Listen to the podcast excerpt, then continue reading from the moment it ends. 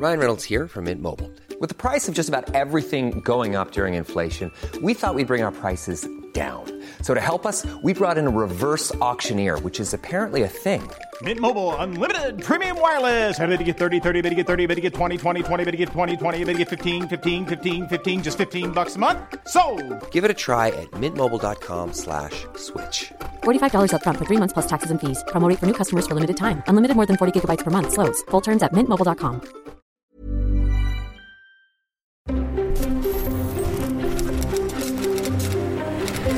Letras Libres presenta Ciberdiálogos con León Krause. Queridos amigos, ¿cómo están? Bienvenidos una vez más a Ciberdiálogos. Gracias por acompañarnos a nuestro podcast de conversaciones en Letras Libres. Gracias también por seguir este podcast en video. Si están ustedes viéndonos en nuestro canal de YouTube, gracias. Les espera una muy, pero muy buena conversación. El día de hoy, a escasas horas de la crucial jornada electoral en México, una conversación notable. Tuve la oportunidad de platicar con Víctor Trujillo. Víctor Trujillo es un maestro de la sátira política. Lo ha sido desde hace décadas. En el proceso de preparación para esta, para esta charla, revisé viejos videos que están en YouTube del trabajo de Víctor Trujillo en, eh, en Imevisión, el Canal 13, con sus personajes legendarios. Y digo legendarios porque lo son, porque son parte de la construcción de la televisión mexicana, del espectáculo mexicano, pero sobre todo de la crítica y de la sátira política en México. Eh, son personajes memorables que nos han acompañado desde hace décadas y que hoy tienen una importancia capital en el debate público mexicano. Broso, el personaje creado por Víctor Trujillo, y el propio Víctor Trujillo están en el centro del debate por mil razones. Para Víctor Trujillo ha sido un proceso doloroso y complicado, porque Víctor Trujillo llega a este gobierno con profunda esperanza, con profundo optimismo y con profundo aprecio por el hombre que lo ha encabezado. A diferencia, como lo van a escuchar, de muchos, Víctor Trujillo sí ha sido a lo largo de los años amigo personal de Andrés Manuel López Obrador. Platiqué con Víctor sobre aquella jornada electoral, aquel principio del gobierno López Obradorista y los años que han pasado desde entonces. La charla intensa, emotiva, para ustedes a continuación en Ciberdiálogos. Querido Víctor, gracias por, por tu tiempo, siempre es un placer, un placer verte.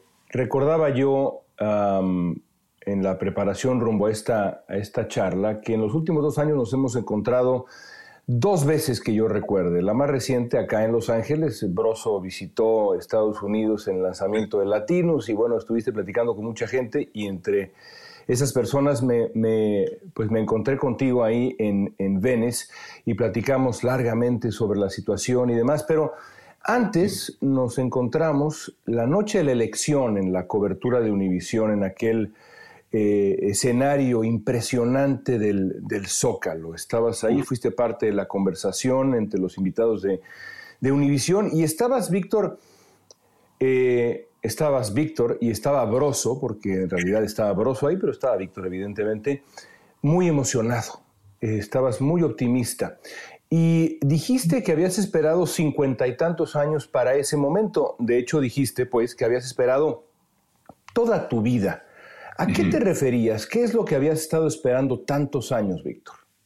Fíjate, León, que sí, recuerdo muy bien esa noche y me pareció en ese momento que finalmente se cumplía una etapa esperada de la vida de México.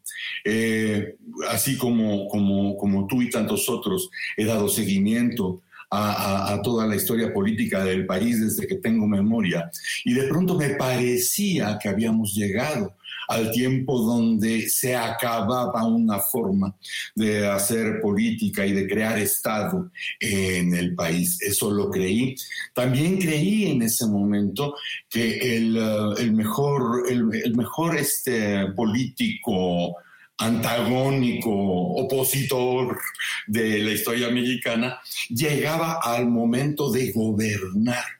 Y también creí en ese momento que Andrés Manuel sería capaz de entrar en ese nuevo rol, que no es el del, opositor o el, el que está en contra de lo que está pasando, sino que se vuelve el protagonista de lo que va a pasar. Esa es la ilusión que yo tenía esa noche y por eso estaba sinceramente tan contento.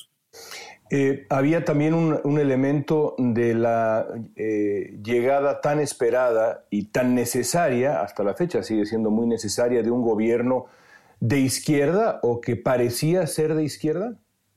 Pues mira, desde luego, lo que nosotros habíamos vivido hasta ese momento era el centro, centro derecha, algunas etapas de centro izquierda, que fueron más bien convenientemente políticas y ya, ya, lo ves después en la historia, ¿no? En la perspectiva. Pero todas las, ah, los, los, los planes, las ideas de lo que para nosotros en ese momento representaba la izquierda llegando al poder, pues te imaginabas algo totalmente distinto a lo que estamos viendo hoy. O sea, todos aquellos temas que fueron secundarios o terceras partes podían entrar eh, en el primer lugar de las prioridades, cosa que, este, pues nunca entraron, ¿no? La verdad es que nunca entraron, nunca se posicionaron, es más, se, se, rezagaron todavía más. En esa misma transmisión dijiste, y déjame que te cite, mm. decías, perdieron los que tenían que perder, tenía que abrirse una brecha por la que pudiéramos respirar otra vez. Hoy sabemos que es posible que este país respire de nuevo. Ya decías eh, un poco esto hace un segundo, pero ¿en qué consistía tu esperanza? ¿Qué pensaste entonces que sería el presidente Andrés Manuel López Obrador?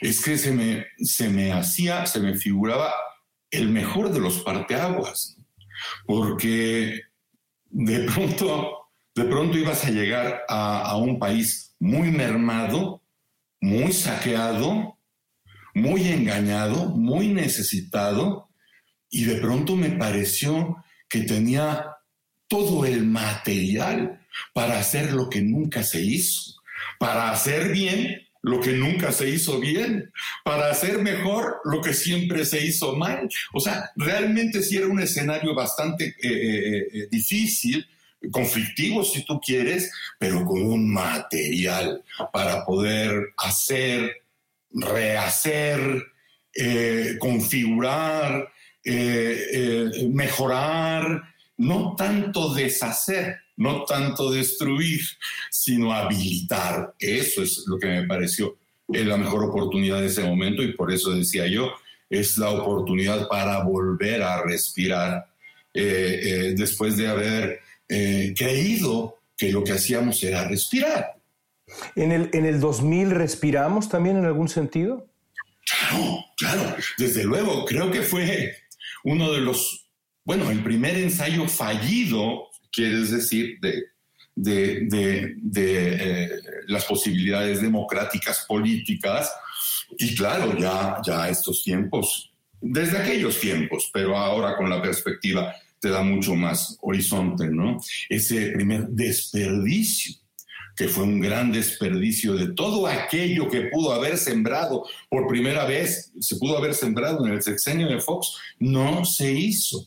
Eh, se, omitió, se hizo a un lado y nada más quedó este entusiasmo y, estas, y estas posibilidades fallidas de, de empezar a echar las semillas de lo que desde luego no ibas a arreglar en los primeros seis años, sino lo que ibas a ver crecer en los próximos veinte.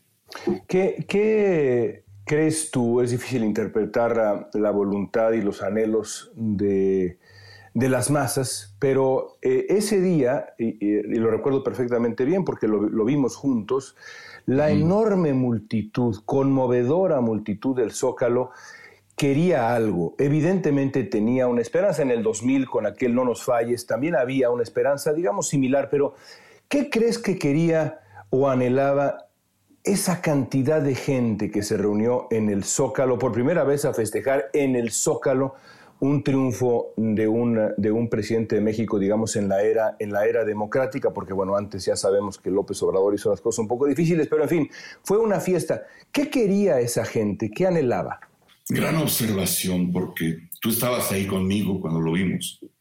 Y, y ese encuentro en el Zócalo era una reunión de esperanza, de posiblemente ver lo que nunca se vio o de empezar a creer lo que, lo que ya te había decepcionado tantas veces. ¿no? Creo que eh, ese momento era, bueno, fue, fue eh, eh, la Y, donde dices, bueno, puedes unificar al país, puedes empezar un viaje de todos con todos. Es la mejor oportunidad que puedes tener en la vida, además en la historia de nuestro país. O, como sucedió, polarizar o sea, todo eso que nosotros vimos en el Zócalo, que era una, una ola maravillosa de alegría. Lo fue. De ánimo, lo vimos, ¿no? No había citas, no, no, no había acarreados, o sea, vimos llegar a la gente al Zócalo, lo vimos. Y entonces, si tienes esa, esa oportunidad de decir, por fin vamos a trabajar, todos con todos, todos para todos, nos vamos a organizar, vamos a hacer las cosas como debieron hacerse, vamos a crecer todos, vamos a, vamos, vamos a poder tener ese país que en cada una de nuestras etapas soñamos sin éxito.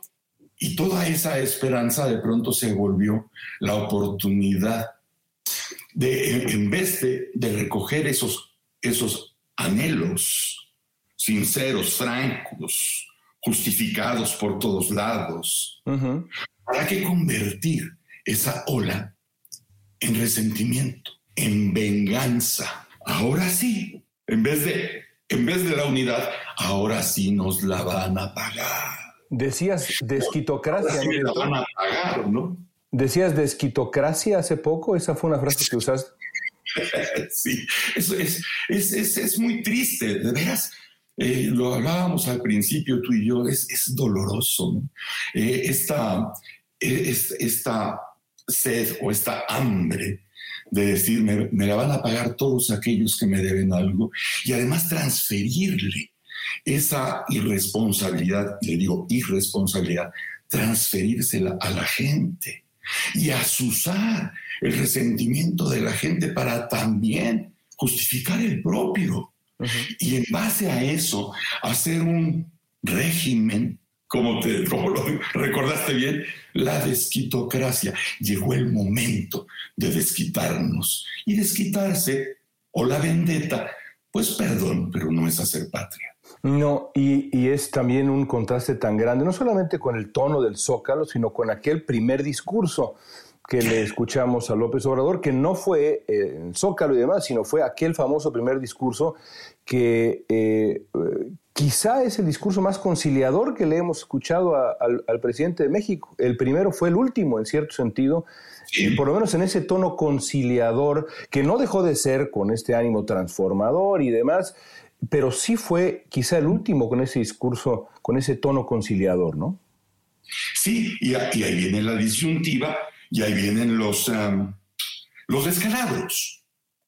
Porque, como te dije al principio, la, las ganas, no las ganas, la ilusión, eh, la posibilidad de que aquel eh, candidato opositor, candidato eterno y buen candidato, se pudiera volver jefe de Estado. Eso era lo mejor que nos hubiera podido pasar, pero no sucedió.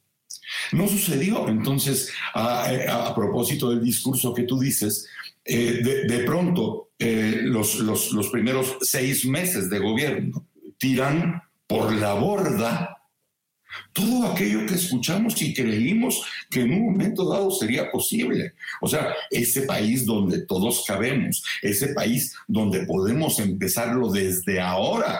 No, no, no, no desde, desde donde me alcancen mis resentimientos y donde, donde, donde, donde me alcancen mis sueños o mis delirios. Esto es, esto es donde se empieza a resquebrajar muy pronto y, y muy ferozmente la posibilidad de, eh, de en, vez de en, en, vez de habilitar al país maravilloso que tenemos, es destruirlo para fundar otra cosa que hasta este momento no sabemos cómo se llamaría. Yo, yo tengo un, eh, un problema, te lo, te lo, confieso, con eh, aquellos colegas y no colegas que en público, en foros públicos y demás, le llaman Andrés al presidente, como si fuera su amigo de toda la vida. Andrés piensa esto, Andrés siente aquella otra cosa. Los periodistas simplemente no lo, no lo entiendo, ni siquiera los que dicen Andrés Manuel, pero el Andrés me parece que implica un calibre de familiaridad que la gran mayoría simplemente no tiene. Pero tú, Víctor, sí lo tienes. Tú sí conoces a Andrés Manuel López Obrador desde hace mucho tiempo. Yo no sé si pudieras llamarlo antes de todo esto tu amigo, pero ciertamente sé que lo conoces de hace mucho tiempo. Em, ¿Qué le ha pasado a López Obrador? Es decir, desde, desde alguien que le puede llamar a Andrés con conocimiento de causa, ¿Qué le ha pasado? ¿Cómo explicas esto, esto que hemos visto estos dos años? En, en el ámbito personal, esa transformación personal de López Obrador, ¿o es una transformación? ¿Siempre fue así? Te pregunto. Mira, ahora que lo dices, eh, sí, sí, sí hay una relación de tiempo y además te lo digo ahora, como lo he dicho en varios lados, nunca voy a olvidar gratitud por ciertas cosas y cariño por ciertas cosas que tienen que ver con nuestras vidas y que no, no, no, no, no voy a ventilar porque son cosas eh, íntimas. Y, uh, y, y así lo reconoceré siempre. Pero esto no tiene nada que ver con el destino de mi país, con el país que les va a tocar, que les está tocando a mis hijas. Y el país que no debía tocarle a mis nietos. Esto es aparte. Esto es muy, esto es muy distinto a lo, que, a lo que vivimos en común, a lo, que, a lo que agradeceré siempre y a lo que nunca olvidaré. Pero, pero para este caso concreto, a mí me parece justamente que, que la llegada al poder destapó varias tuberías muy internas y muy profundas en el ánimo de, de Andrés y que a muchos nos sorprendió de más y nos sorprendió para mal. Porque, porque este país te puede gustar o no, pero no es un país que, que le tocó este, tomar de cero. O sea, es un país con muchas cosas ya hechas, con, con demasiadas cosas por hacer. Y a lo mejor el atractivo de todo esto era justamente eso. ¿Qué es lo que falta por hacer? No lo puedes arreglar en seis años, pero sí puedes tener la inteligencia para preparar los próximos 30, de verdaderamente lo que le hace falta al país. Y estas tuberías que se destaparon eh, de Andrés llegando al poder, te dejan ver otras cosas que yo no escuchaba, perdóname, León, yo no escuchaba este, desde, las, desde las reuniones aquellas de, los círculos de izquierda en la, en la, cafetería Gandhi, allí en Miguel Ángel de Quevedo, en los 70 que, para los 70 era, era impresionante y, cambiabas el mundo y lo transformabas en, en 20 minutos o en tres expresos.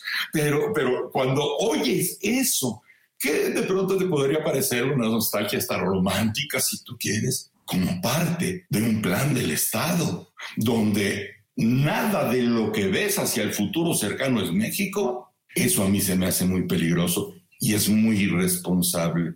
Y todas estas, estos corifeos que aplauden y, se deshacen en loas para el compañero presidente, para el camarada presidente. O sea, es, siempre es, es, no, es doloroso ver tanto tanto hemos perdido, pero tanto más nos falta por perder por tan poco que se puede ganar. Este, este tono eh, hiperpriista que evoca al más, al más rancio priismo. Yo recuerdo haber alguna vez entrevistado a Peña Nieto, eh, que era un hombre relativamente joven, digamos, más cercano a, mi generación que a la siguiente generación, eh, o a la anterior más bien.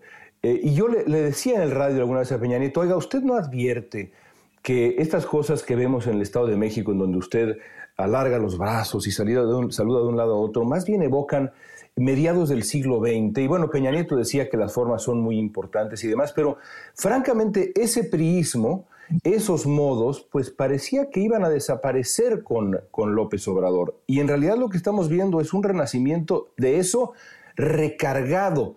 Me imagino que eso te ha sorprendido, ¿no? Ese culto a la personalidad eh, frente a este hombre que además siempre se ha presentado como un hombre profundamente humilde, además creo que genuinamente humilde en lo personal, debe haberte sorprendido, ¿no? Bueno, es casi una cuestión de junto con pegado, porque si tú ves el plan de trabajo con el que llegó Andrés a la presidencia, es acaparar todo. No solamente la atención por las mañaneras, no, no acaparar el dinero, acaparar al Congreso, acaparar al Poder Judicial, acaparar a las Fuerzas Armadas, acaparar al gabinete. O sea, él es todo. Él es el Estado. Él es el pueblo. O sea, él habla con él y finalmente decide cuál es el estado de la nación. Esto es muy peligroso. O sea, puedo entender perfectamente este, este plan, eh, ni siquiera voy a decir un plan maestro porque no alcanza esos términos, pero el plan de decir todo va a ser conmigo. O sea, yo picho y cacho y digo quién batea y quién no batea. Yo soy. El gabinete por eso son floreros, porque ellos no deciden, son, son, son correas, correas de mando, ¿no? En el Congreso, en el Congreso es exactamente lo mismo. Lo que llegó por el teléfono, eso es lo que se vota. Eh, tú acabas de escuchar al secretario de Marina decir, pues a lo mejor el enemigo puede estar en el Poder Judicial, ¿no? O vamos a extenderle dos años este, el, cargo a, este, al, ministro presidente de la Suprema Corte. Hágase esto, esto es muy peligroso y supera, supera por mucho aquellos modos de los setentas, donde todo mundo estaba de acuerdo en que el protagonista era el señor presidente. Y a lo mejor podías tener gente capaz o alguna gente capaz o quizás hasta brillante en el gabinete, pero finalmente los focos y las luces iban al presidente. Aquí no hay focos, aquí no hay luces, aquí no hay talentos, aquí no hay brillanteces, aquí nada más hay un hombre. Esto es lo que se me hace junto con pegar. O sea, el, decir, lo que quieran con el gobierno, o lo que quieran con esta, soy yo. Y nada más yo contesto, nada más es conmigo, como si fuera un plan de acción para decir, no, déjenmelos a mí, déjenmelos a mí, y nada más ustedes estén pendientes o para obedecer, para ser leales o para aplaudir. Ese es el punto. ¿Te ha sorprendido, te ha sorprendido la crueldad?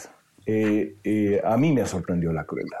Eh, sobre todo, de verdad, en, un hombre que prometía esa renovación moral. Eh, alguna vez le pregunté a López Obrador cómo debía yo explicarle a mi hijo de, cuatro años en aquel tiempo quién había sido López Obrador y me dijo, dígale que he sido un luchador social, es decir, un hombre que por definición se ha presentado durante décadas como el gran empático de la, de la vida pública mexicana, ahora resulta que se regodea en el ejercicio de la crueldad y la distancia eh, prácticamente todos los días.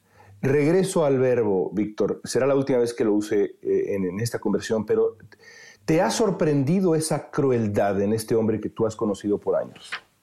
Eh, sí, sí, y son estos ductos o estos tubos, estos drenajes que de pronto se destaparon cuando llegas al máximo lugar o cuando, o cuando llegas a, a la cima de lo que nunca pensaste que podrías llegar a ser. Y tú lo ves, por ejemplo, empezaré breve, los medicamentos, el desabasto de medicamentos, hablando de crueldades. Dices, no, es que la corrupción, sí, está muy bien, sí. Mete a la cárcel a todos aquellos que han lucrado con eso. Desde luego que sí, inmediatamente. Pero deja que lleguen los medicamentos. O sea, a lo mejor eran muy corruptos, pero sabían qué pedir, pero sabían, sabían qué ordenar. Por lo menos, por, por lo menos coteja qué es la lista que se necesita. Si ha servido tantos años, pues igual sirve. A lo mejor te das cuenta que pedían de más en esto, o que pedían de más aquello, o que aquellos robaban en esto, o se llevaban un porcentaje por acá, y, tendrás que lidiar con ellos y tendrás que mandarlos a la cárcel si es necesario. Pero no juegues con los medicamentos. Los niños con cáncer. O sea, decías, ¿te sorprende? Sí, sí me sorprende eres, eres el Estado. No hay algo más poderoso que el Estado en un país. Te están diciendo los papás de los niños, oiga, ayúdenos. Mira, aquí están las pruebas de que no están los medicamentos. Ya, ya va a estar, ya va a estar. Y le das vuelta a la hoja. Perdón, ¿tú viste lo del metro? Ni, siendo, ni siendo pragmático, León. O sea, si fueras pragmático, vamos a decir, en el peor de los casos, te subes 100% a esa tragedia. Si fueras cínico incluso, te subes a la tragedia y, la aprovechas. De acuerdo. Siendo el, peor de los cínicos. Te subes, vas, te involucras hasta el 100%, exhibes a quien tienes que exhibir, porque son, aunque fueron muertos, fueron 26. En una línea que sigue teniendo riesgos en varios puntos, ¿no? Y que eso se debe a negligencia criminal. Primero se fue a comer tlayudas antes de hablar del tema. Y subió un video. ¿Mandé? Y subió un video, además. Sí, es decir, no, no es nada más fue a comer tlayudas en privado, que bueno, adelante, pero subió un video a sus anchas. Feliz. Y además, la, lectura de eso es, ¿y yo por qué? ¿Yo qué? Fueron ellos. Quien haya sido fue allá, pero no acá. Y cuando le preguntan en aquel eh, otro de los días para olvidar, oiga, pero pues, algún mensaje, ¿no? No, yo, yo no, o sea, sí, desde luego, y, diario, diario, pediré perdón, diario, pero eso de sacarse la, foto y estar y, exhibiéndose, al carajo. O, sea, si estamos, si estamos hablando de un asunto, eh, perdóname, León, ya ni siquiera eh, político-social. Creo que ya estamos, ya, ya podemos vislumbrar un caso más bien clínico. Porque ya cuando estamos hablando de estas cosas, esto es lo doloroso, León. O sea, platicar contigo siempre va a ser un placer. Cuando platicamos de estas cosas, pues nos llevamos una gran cuota de dolor. Sí. Porque te oigo y me escuchas y de pronto diremos tú o yo, oye, ve nomás de qué estamos hablando. O sea, no somos nuevos, León. O sea, llevamos un rato recorriendo estos barrios. Lo platicamos incluso cuando estábamos en, Los Ángeles en el caso de Trump. Que decíamos, ¿qué este cuate, maestro? Está zafado. ¿Qué trae? ¿Qué se le desconectó? Estamos en México y estamos casi planteándonos lo mismo.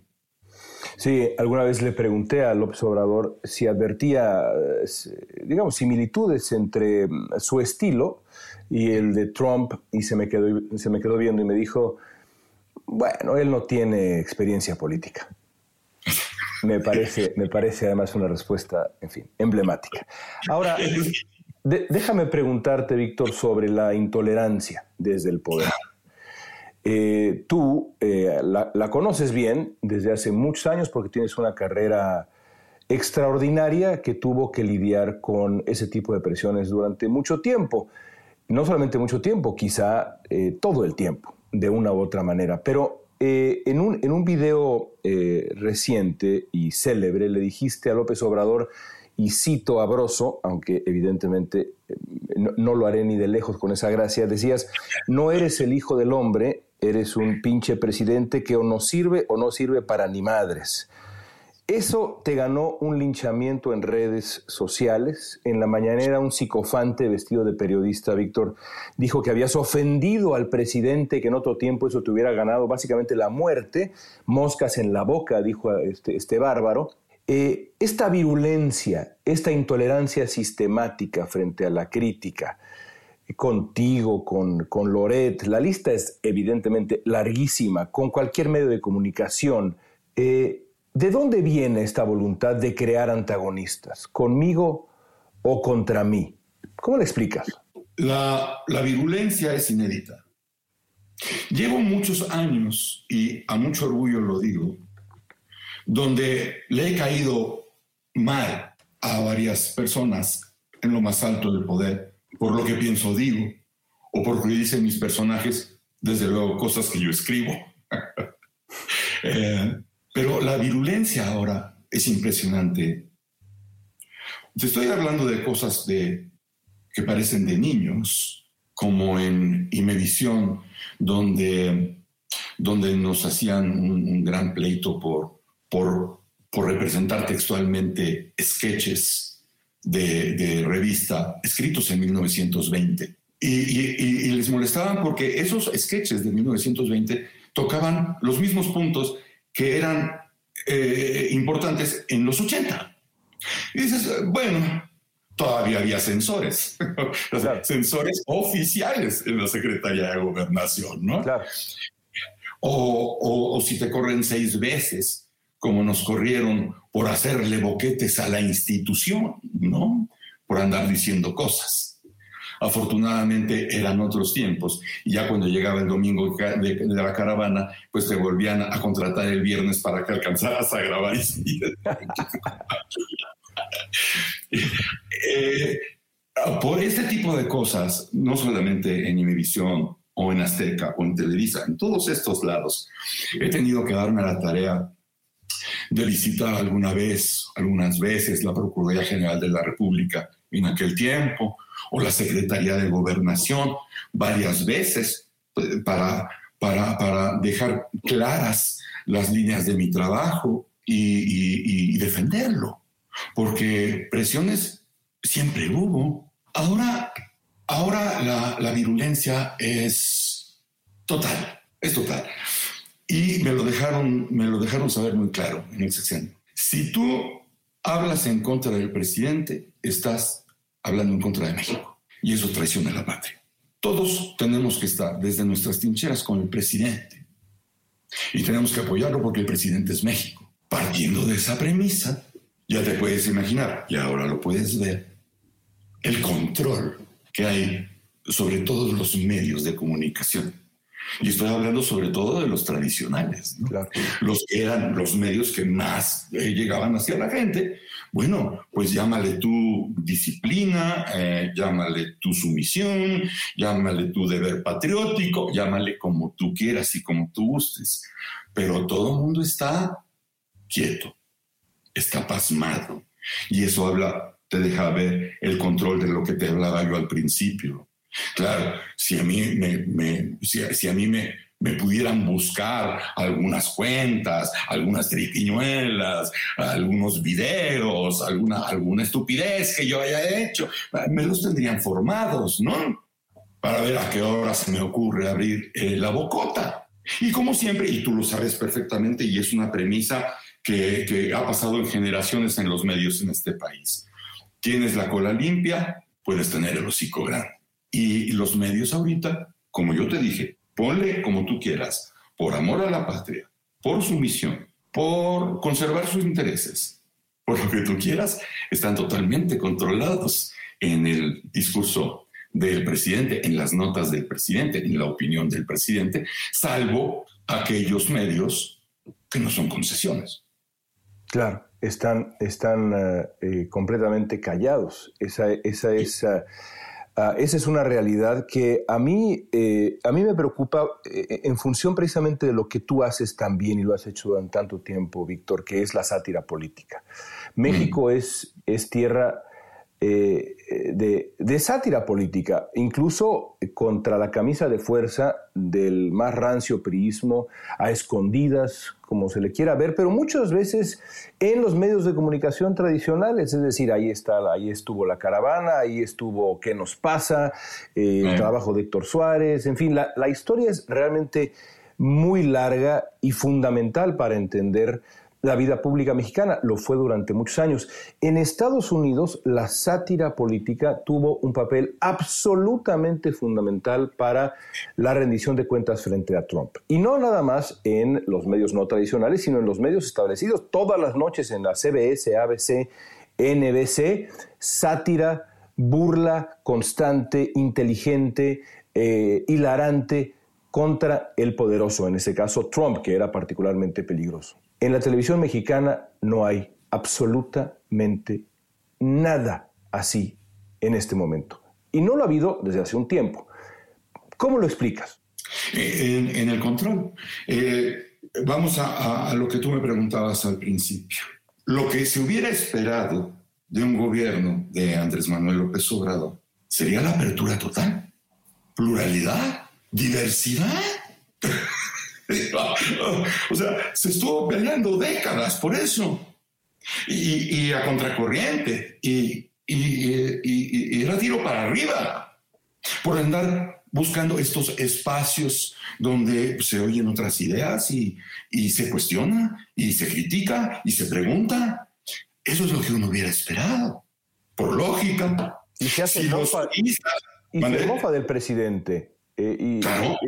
Si los priistas y los panistas, o sea, ojo, estamos hablando de un país que hasta que no llegó el 2000, las televisoras comerciales se dieron cuenta que la pluralidad vende.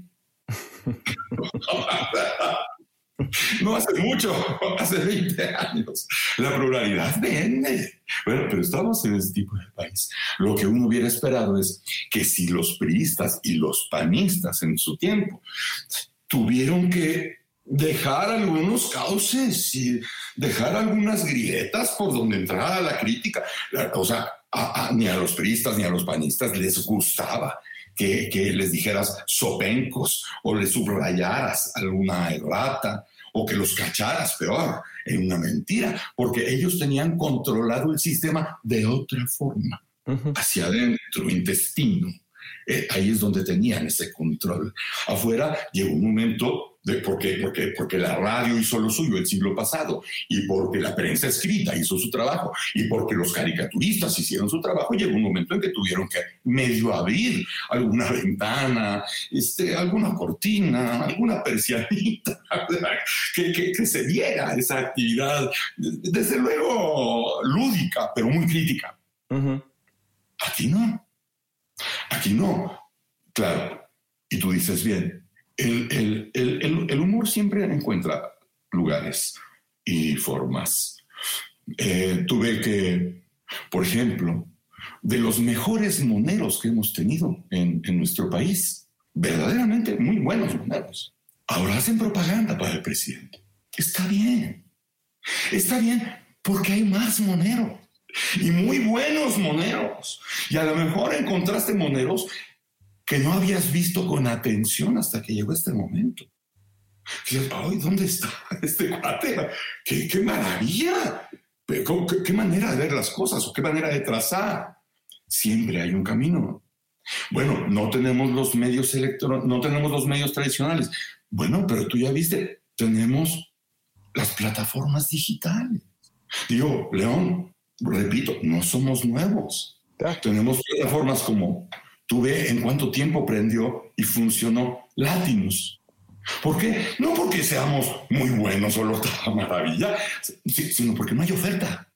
Antes de, antes de, hablar, eh, de hacerte un par de preguntas veloces sobre lo que vamos a vivir ahora en unos días en, la, en la, elección y después, eh, te quiero preguntar algo más sobre esto que, que decías, porque a, a, mí me, me parece incomprensible, con toda franqueza, quizás soy ingenuo, que los moneros legendarios, y al decir legendarios, de verdad que, lo, que lo pienso, porque lo han sido, eh, de pronto encontraron a, la, llegada al poder de alguien que les resulta afín, por la razón que sea, personal, ideológica, por lo que sea, encontraron que lo más fácil era dejar de lado el lápiz crítico para eh, dedicarse a hacer propaganda Quizá es imposible preguntártelo, pero ¿cómo, ¿cómo explicas, insisto, cómo explicas que algo así pueda ocurrir?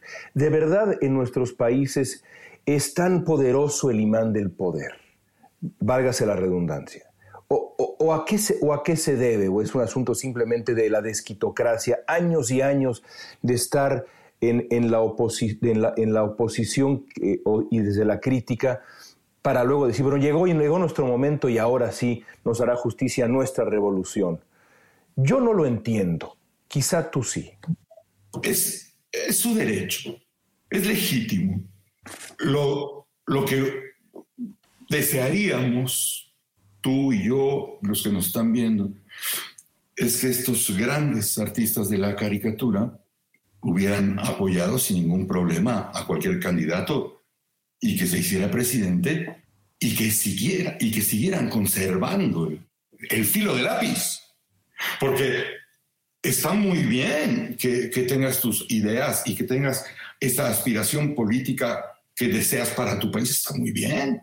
Un ideal hubiera sido que todos estos grandes talentos siguieran revisando, no al compañero y al camarada, sino al poderoso. Esto se, esto sería, bueno, ideal, para, pero para ti o para mí. Pero ellos están en su derecho de formar parte del, círculo poder. Sí, el, poder es... Dios nos libre del poder, Dios nos libre. Es mejor que sigamos trabajando, ¿no? mejor que sigamos trabajando, que Dios nos libre. Pero es, es, es legítimo querer pertenecer, por angas o mangas, por, por, delirios, por sueños, por ilusiones, por, hasta por rencor. Está bien, está muy bien. La ventaja de ser viejo o de empezar a hacerlo, francamente, es que dices, bueno, yo creo, porque los conocí, que Ríos, el maestro Ríos y Monsi no estarían muy de acuerdo con esa postura. Yo creo que no. Yo creo que no. Víctor, ¿qué, ¿qué, está en juego el, el, día 6? ¿Qué está en juego el, la jornada, en la jornada electoral? El carácter nacional. Es el momento de la ciudadanía. El, el poder no ha dado resultados. Es eh, claro verlo. Hay, datos duros que muestran cero resultados, la violencia está a tope, la economía eh, en la caída, eh, hay una cantidad de pobres, más pobres, importantísima, eh, una oposición pasmada. puedes pensar como en 17 razones para que en su mejor, en el mejor momento que podrían tener se encuentran pasmados. Entonces es el momento de la ciudadanía. La ciudadanía, como lo hemos visto, no tiene muchas opciones, pero la única opción que podría tener es a donde no quiere ir. Eh, ningún partido está proponiendo más nada, más que cerrarle las posibilidades en la Cámara de Diputados al presidente. Finalmente de eso se trata. Finalmente eso se trata y ya, y ya veremos, y ya veremos cómo funciona. Pero de lo que se trata en este instante las elecciones, que son las elecciones de la ciudadanía, es, tú te acordarás, pero perfectamente, los ciudadanos siempre en las elecciones, incluso en las, en las que vivimos durante mucho tiempo, donde todo el mundo ya sabía quién iba a ganar, Claro. Hasta en esas elecciones, la gente repartía el Congreso. Repartía el Congreso porque no vaya a enloquecer el de arriba. Y entonces, más o menos con eso se lo detiene, porque ya sabes que a los quintos, siempre a los quintos años se enloquecen. Ya, ya ahorita hay otros datos, pero antes enloquecían al quinto año y entonces había que pararlos desde el Congreso. Era una salida que le servía a la ciudadanía y también a la clase política para, para poder negociar poder. Eh, creo que viene esa posibilidad y no por los méritos, ni, no por los méritos de la oposición, ni por, ni, por el, ni por el trabajo desempeñado por el gobierno. Pero a lo mejor es el momento de repartir el poder en el Congreso para que haya una especie de este, contrapeso. No hay contrapesos. Urgen los contrapesos. Entonces, a lo mejor de eso se trata el 6 de junio. Y luego eh, vendrá el 7 y el 8 y eh, el temor de mucha gente, me parece además un terror que eh, arraiga en los precedentes, es que venga un ataque abierto, quizá en algún sentido definitivo, en los anhelos de algunos, contra el INE contra la legitimidad de la autoridad electoral y del proceso democrático en, México. ¿Tú crees que eso va a ocurrir? Deseo que no. Deseo que no. Y lo deseo porque sería estupendo ver que hay la diferencia de punto suficiente como para acusar fraude general creo que debe haber las distancias suficientes como para que no quepa duda de, que ahí hubo mano negra, este, los adversarios y el INE, y luego viene el tribunal que ya debe estar mojado por abajo, etcétera, etcétera, etcétera, etcétera. Eh, en, eso, en eso sí creo que nuestro país es mucho mayor que los delirios del inquisidor. Creo en la inteligencia masiva creo en la sensibilidad del país, que no es la primera prueba que pasa. Y creo, creo, deseo, no creo, deseo que así suceda. Que, eh, que si, que si el, el partido del presidente va adelante en estas cosas, sea por suficiente margen, y donde esté atrás, también sea por suficiente margen para que el 7 podamos decir, no, no, no, no, papachito, no, no, no. Aquí hay cuatro puntos de diferencia, aquí hay cinco de diferencia, aquí hay seis de diferencia. Se acabó. Ah, aquí, eh, no, no, traigas, no traigas otra vez las cajas vacías para, para ver qué sale de las cajas vacías y demostrar los fraudes. Vamos, vamos por último a, de aquel 2018 eh, y de nuevo vuelvo a, recordar cuando nos despedimos en, eh, la puerta de, ese elevador pequeñito y quizá un poco peligroso en ese edificio donde transmitimos eh, la jornada electoral. Me acuerdo darte un abrazo y, sentirte bañado en sudor, como siempre está broso por la energía, por la, por la peluca, por lo que sea, bañado en sudor, pero, pero feliz. Y ahora brinquemos hacia el 2024 en este momento, Víctor Trujillo, ves el 2024, y no me refiero al resultado de esa elección, sino al humor del país, a el rumbo del país que ya has descrito y que todos conocemos. ¿Ves esa fecha con optimismo o con preocupación? No, eh, creo que debemos estar eh, no solamente preocupados, sino también ocupados.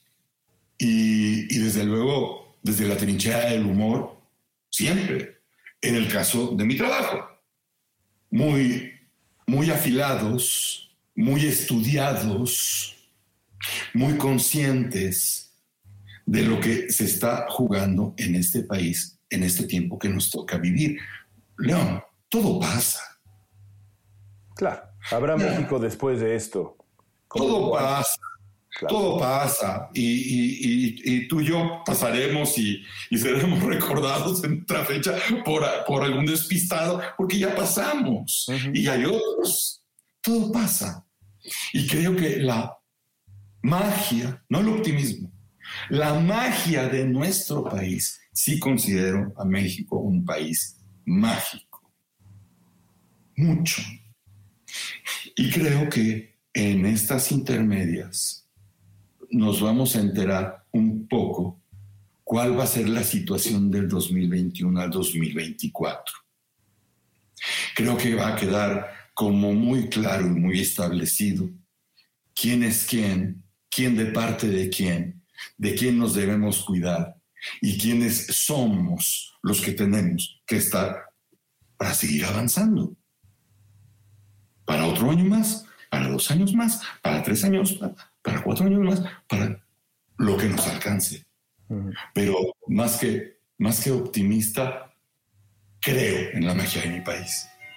Y creo que tenemos tanta historia que ya hay muchas cosas que nos protegen casi por default.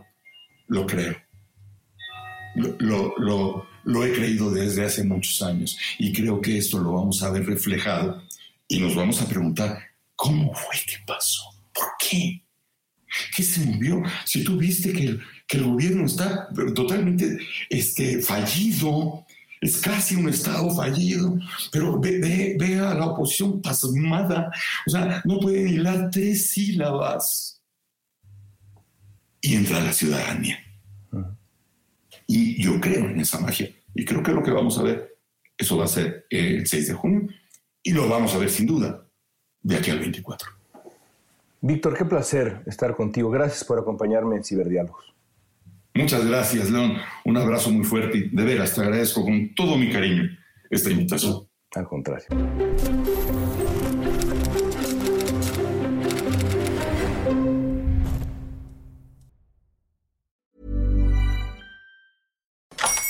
Hola, buenos días, mi pana. Buenos días, bienvenido a Sherwin Williams. ¡Ey! ¿Qué onda, compadre? ¿Qué onda? Ya tengo lista la pintura que ordenaste en el ProPlus app. Con más de 6.000 representantes en nuestras tiendas listos para atenderte en tu idioma y beneficios para contratistas que encontrarás en aliadopro.com. En Sherwin Williams somos el aliado del PRO.